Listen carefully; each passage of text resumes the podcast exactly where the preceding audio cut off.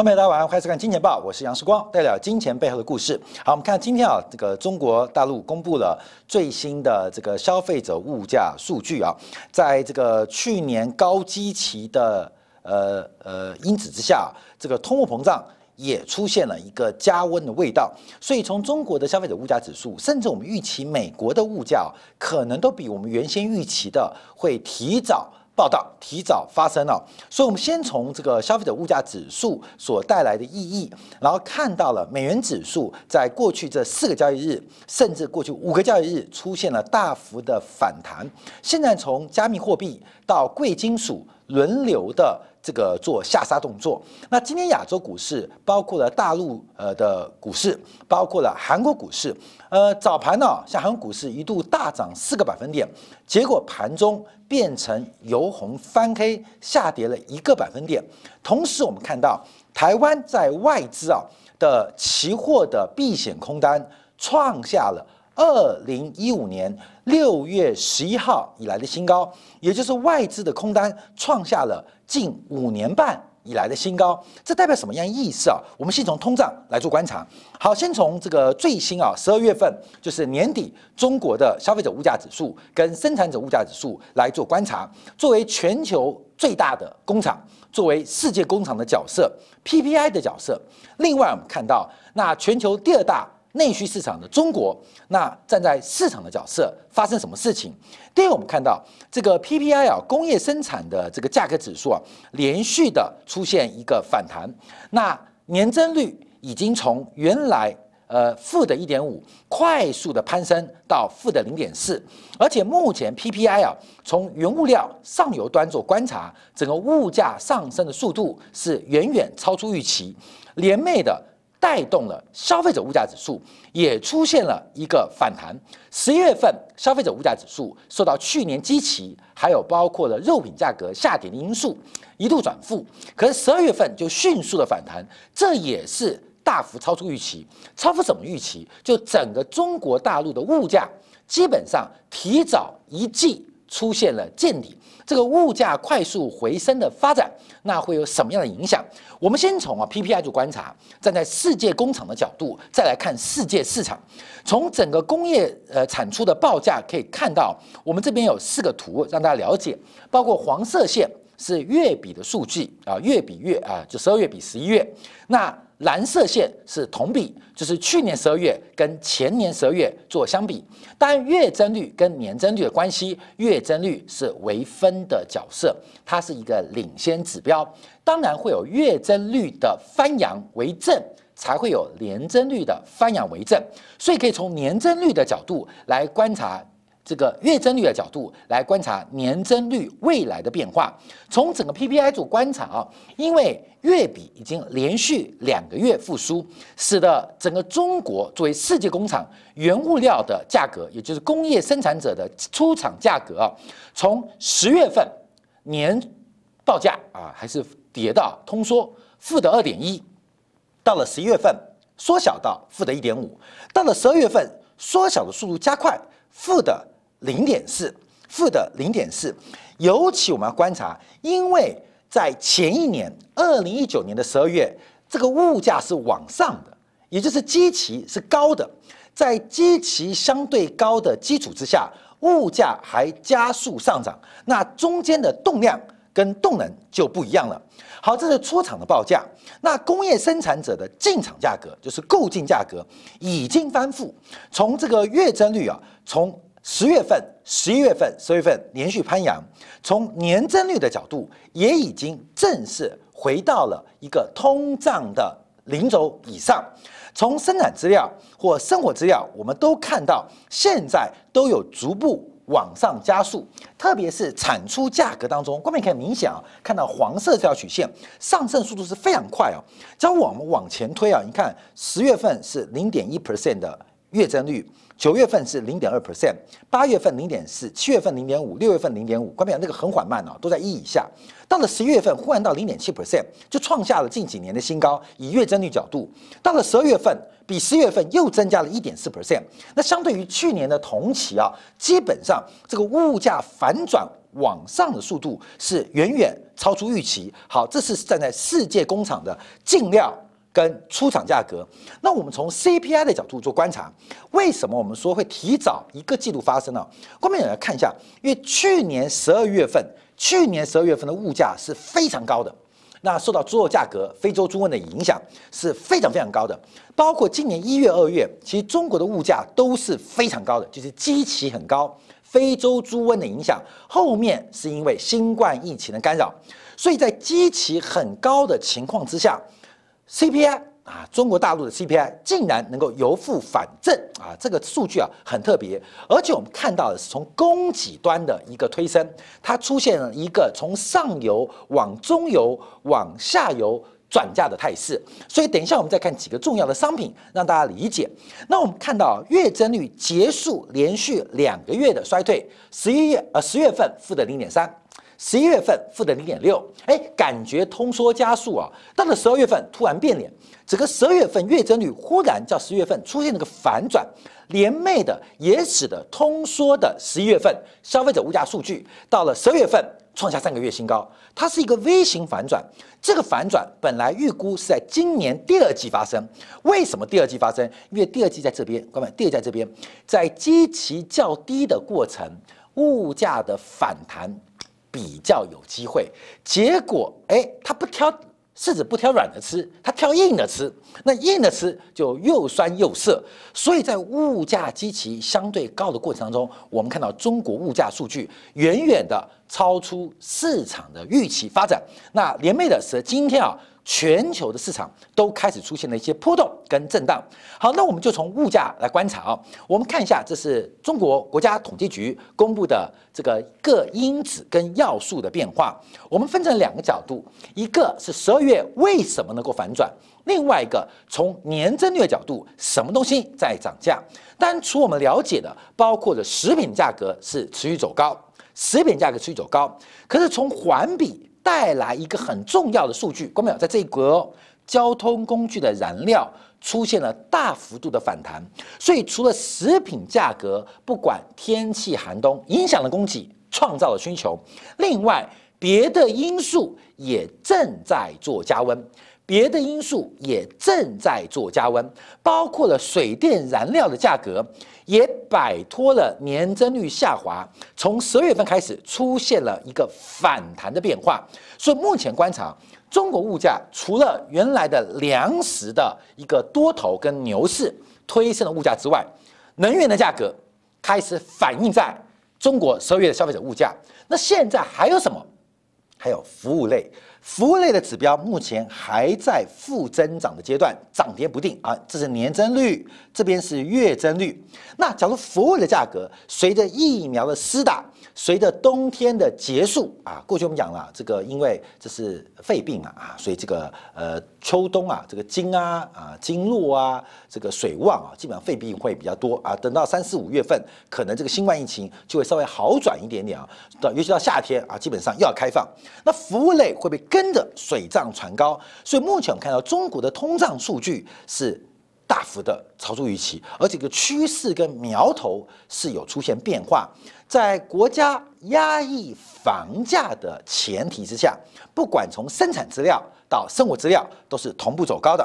好，那我们再往下观察，因为我们这边提供几个数据啊，就是包括从日经中文网今天的，包括我们从联合国粮农组织在上礼拜公布的所有物价指数。我们先看到日经中文网公布的食用油价格啊，食用价格，看到没有？方便面啊，方便面啊，泡面，大家知道吗？泡面最大的成本不是包装袋，不是里面调味包，也不是那个面。知道素食面的制作方式，就知道其实素食面最大的成本是油。你以为麦当劳最贵的是面包吗？你以为麦当最贵的是那个蔬菜吗？麦当劳最大的成本也是炸薯条的牛油。马铃薯跟牛来讲，它的成本几乎是一比一。所以食用油价格基本上它是个刚需。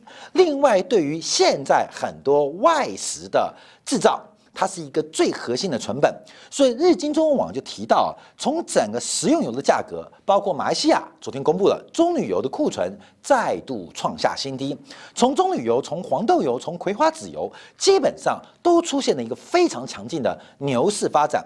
好，那个是一个做投资投机的方向，可更重要的变化是它会带来一个刚性的价格推升，因为食用油基本上它的价格是由供给决定，它的价值是由需求决定，所以基本上需求没问题。供给出了问题，那联合国粮农组织啊也分析了过去五年的价格，这随时都可以公布啊。那关表这很简单啊，这基本上就是二零一九年是这条橘色线的，一月、二月、三月、四月、五月、六月、十二月，十二月就会接到红色，就是二零一二年的一月、二月、三月。好，关表我们看到现在现在联合国粮农组织这不包含只呃包含了食用油，但包含更多类啊。基本上，它创下了最少近五年的新高，当然远远不止啊！大概目前全球的粮食价格可能要创下一个新的呃水平啊变化。所以，我们看到，不管从月度做观察，还是年度做观察，去年十二月，从联合国粮农组织的口径，全球食品价格的变化就创下了新高的发展。那包括了油是领涨的，谷类在补涨。现在连奶类都开始走高，唯一在全球价格相对低迷的是肉类。可是肉类的上游是谷类，成本推升因素开始层层转嫁，正在做变化。好，那做食品有问题吗？看没有？但最近我们看到油价也是非常非常强势。我们看最近新闻啊，这个日本的电价。也受到气候因素影响，批发电价啊，批发电价，因为日本电力市场是半自由化，批发电价几乎要创下历史新高。所以，这个从上游端的动力煤涨价，虽然中国抵制了澳洲煤的进口，可是澳洲煤去了日本，日本的电力供给仍然是不足，尤其这是看到了，不管。是风力，不管太阳能，在整个寒冬的北半球，这一次对于供电系统产生了极大的制约啊，极大制约。所以，可再生能源，可再生能源基本上很容易受到气候跟环境的改变。那这个成本会反映在包括日本的电价也大幅走高。那日本电价会长期走高吗？基本上它有一定的趋势，包括它去核化。跟引进了可再生能源，这成本变高，这也是长期通货膨胀刚性或僵固性的原因啊。所以，我们从几个方向啊，从上游的传导到中游的数据，未来下游会更加更加的明显。好，我们看到今天市场的变化，包括上证指数，那沪深三百指数早盘一度上涨百分之一，那尾盘在酒类股跟保险类股的领跌之下。由黑翻红，中场以低点做收。那更疯狂的是，今年以来涨幅最大的是韩国股市，不管是三星啊，将在下礼拜发新啊，它的五代米新的晶片，包括现代汽车要跟苹果合作做电动车，所以韩国股市啊，这个基本上在过去呃开红盘以来啊，是涨幅最大的。今天早盘呢，十点钟还不到啊，一度大涨四个百分点啊，这非常强哦，资金涌入，外资疯狂敲。就十点钟过后，猪羊变色啊！猪羊变色，从上涨百分之四，一度下跌到下午盘的百分之一。那中场是小孩做收，留了一个非常长的上影线。那这边我们同步做观察，因为台北股市啊，外资虽然现货还没有大幅的转为卖超，可是在期货的避险空单已经创下二零一五年六月以来的新高。而且是连续半个月稳步加仓，所以面对亚洲股市，面对新市场的一个高点，其实大家都在做避险的安排跟发展啊。那我们看到，那最重要原因，除了通胀之外，美元指数连续三天的反弹，站回了九十的整数关卡，也是一个很重要暗示资金流动出现逆转的变化。美元从今年三月份一路的走贬，最低来到八十九。这个对于大型货币来讲，美元指数主要是对于欧元呐，主要是对于英镑啊。这个波段的贬幅超过了十个 percent，短短一年之内，这对于美元来讲是一个非常大的一个下跌。可是随着拜登政府的执政，我们在之前节目做过很多次啊，民主党的这个时代，民主党执政时代，美元一升难贬；共和党的时代一贬难升。相信常年看今年报道节目都知道，我们做过这个很多的观察啊，就是共和党。一贬难升，民主党一升难贬。一月二十号就是拜登要就职的时刻，那也在上礼拜，川普正式承认败选，要准备政权移交移转。那拖到什么时候？为什么川普一直拖？川普是笨吗？川普是坏吗？我们担心的，他笨跟坏不是在权力上，而是在他背后利益集团身上，他要做川普。逃命坡，所以我们看到很妙。当川普正式拖拖拖拖拖拖拖拖拖到最后一天不能再拖的时候，宣布啊，他要和平转移政权，会我保持政权而转移。看到没有？是因为国会山庄的抗议事件吗？是因为共和党的起义吗？那川普在撑什么？关没有？川普在撑什么？你给我个理由。川普明知不可为而为之，硬撑硬干。副总统彭斯也不挺他，所有国务院。呃，包括了白宫轮番请辞，就川普一个老人家这边硬撑死撑，他在撑什么？后面你要知道哦，一定有原因让川普要硬撑，是对于权力的贪婪吗？权力的欲望吗？川普没有那么笨，那川普在参什么？你们走完了没？你们走完了没？他在掩护大军撤退，就在他啊宣布啊要一月二十号转移的时候，美元出现奇妙式的反转。那美元反转不单单是美元的事情，也代表全球资金流开始出现一个变化。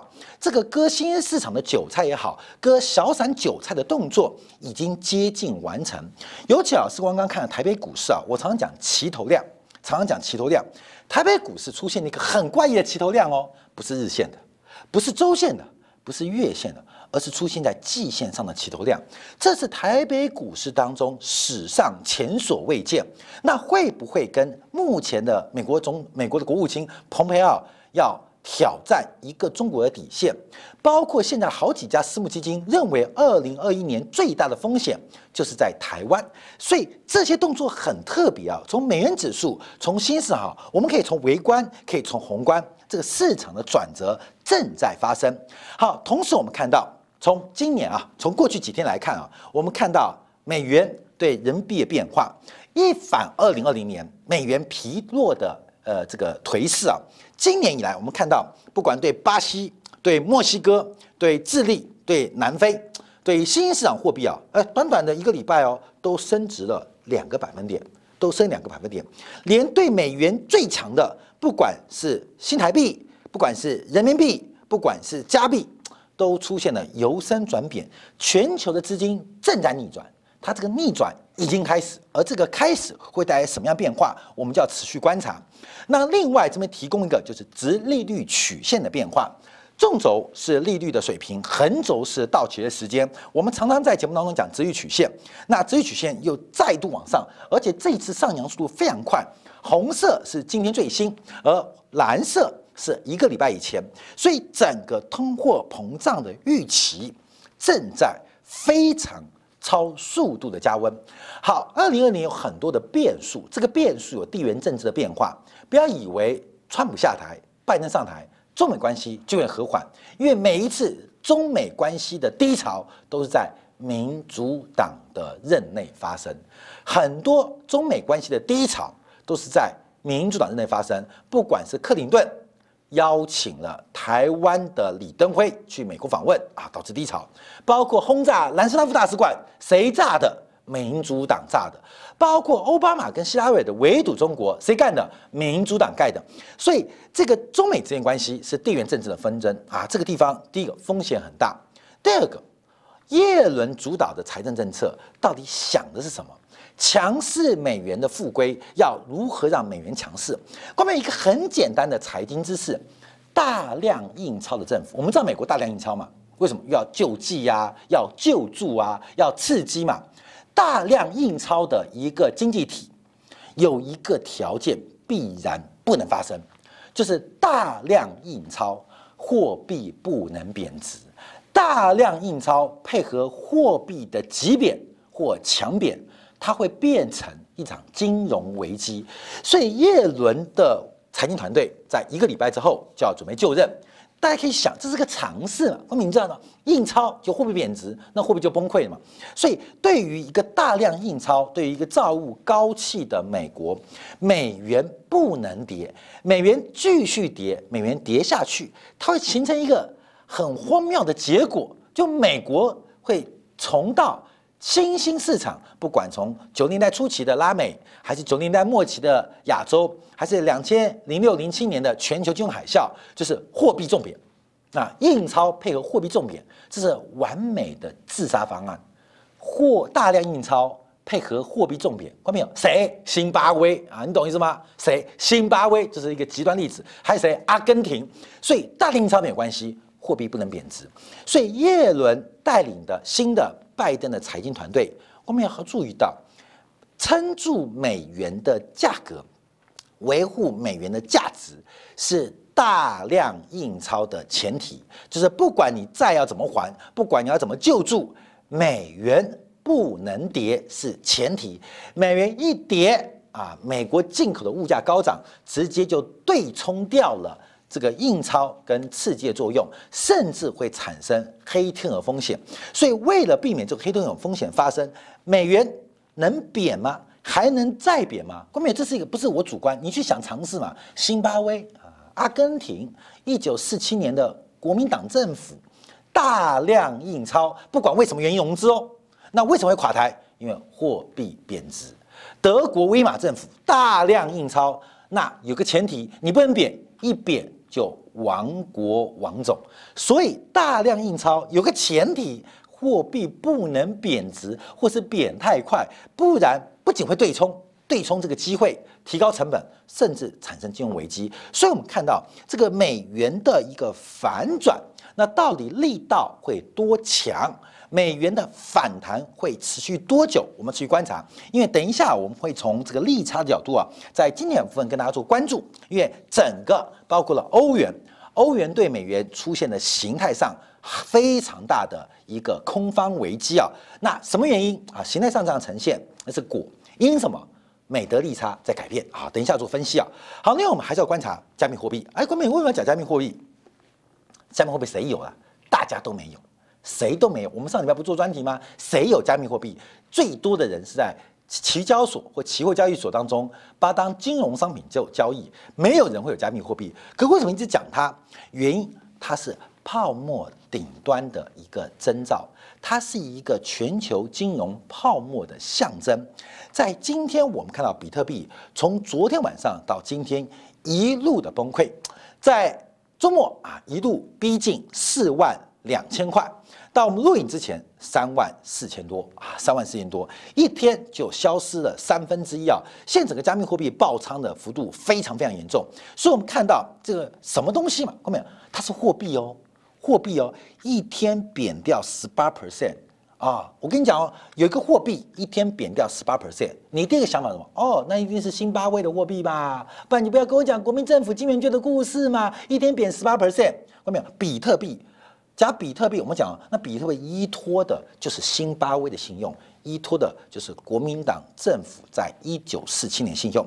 好，同时我们看到其他加密货币，包括以太坊啊，呃，也出现了非常呃大幅度的一个下修。那过去二小时爆仓的金额也超过十亿美金啊，所以我们看到整个资金从加密货币大举流出的现象也正在加快。跟加大好，最后我们提到，这也是包括美国银行啊首席投资策略师所提到的一个问题啊，就是每一次的泡沫，每一次的泡沫都会有代表，每一次这个代表他都会有信仰，而这个信仰他不会轻易被动摇，他会直接去地狱，不是天国，直接去地狱。每一次的泡沫都会产生某些信仰，这些信仰。不会让你有七十二个处女啊！不是穆斯林，不不是穆斯林恐怖分子，不是不是不是不是不是不是不是，也不是说天堂啊接到了主耶稣，不是不是不是不是，也不会被超度，不会直接去地狱。这种信仰会直接去地狱。所以每一次呃这个价格啊，全球的泡沫顶峰都会出现一些很奇怪的故事，连这个泡沫之王马斯克啊，周末宣布把所有加州的房地产全部卖光啊，全部卖光啊，干嘛干嘛变无产阶级了？因为他说希望不要成为大家呃针对他，因为他现在世界第一首富嘛，啊，全卖光。他到底做什么？第一个印股票。换钞票，第二个把自己的房子全卖光，他会成为世界第一首富，搞做很久。原因什么？因为他的投资的方法跟自己的嘴巴、身体啊，基本上已经做出非常诚实的表达。所以，我们在这边观察这个泡沫的顶端到底何时出现转折，这个风险是极为巨大的。它正在发生，它正在发酵。好，我们休息一下，这样广告回来。从今天两部分，我们要要关注第一个。从整个中国的消费者物价指数，那我们回来看一下美国的。那美国的物价的膨胀潜力会不会也跟着提早发生？那假如中美出现了通货膨胀的共振，那国债市场会有什么样的发展？这是实体面的哦，讲通货膨胀。金融面的呢？金融面的呢？国债之间的利差最近也开始出现反转，而这个反转的过程会有什么样的影响？我们休息一下。怀做进一步的掌握跟解读。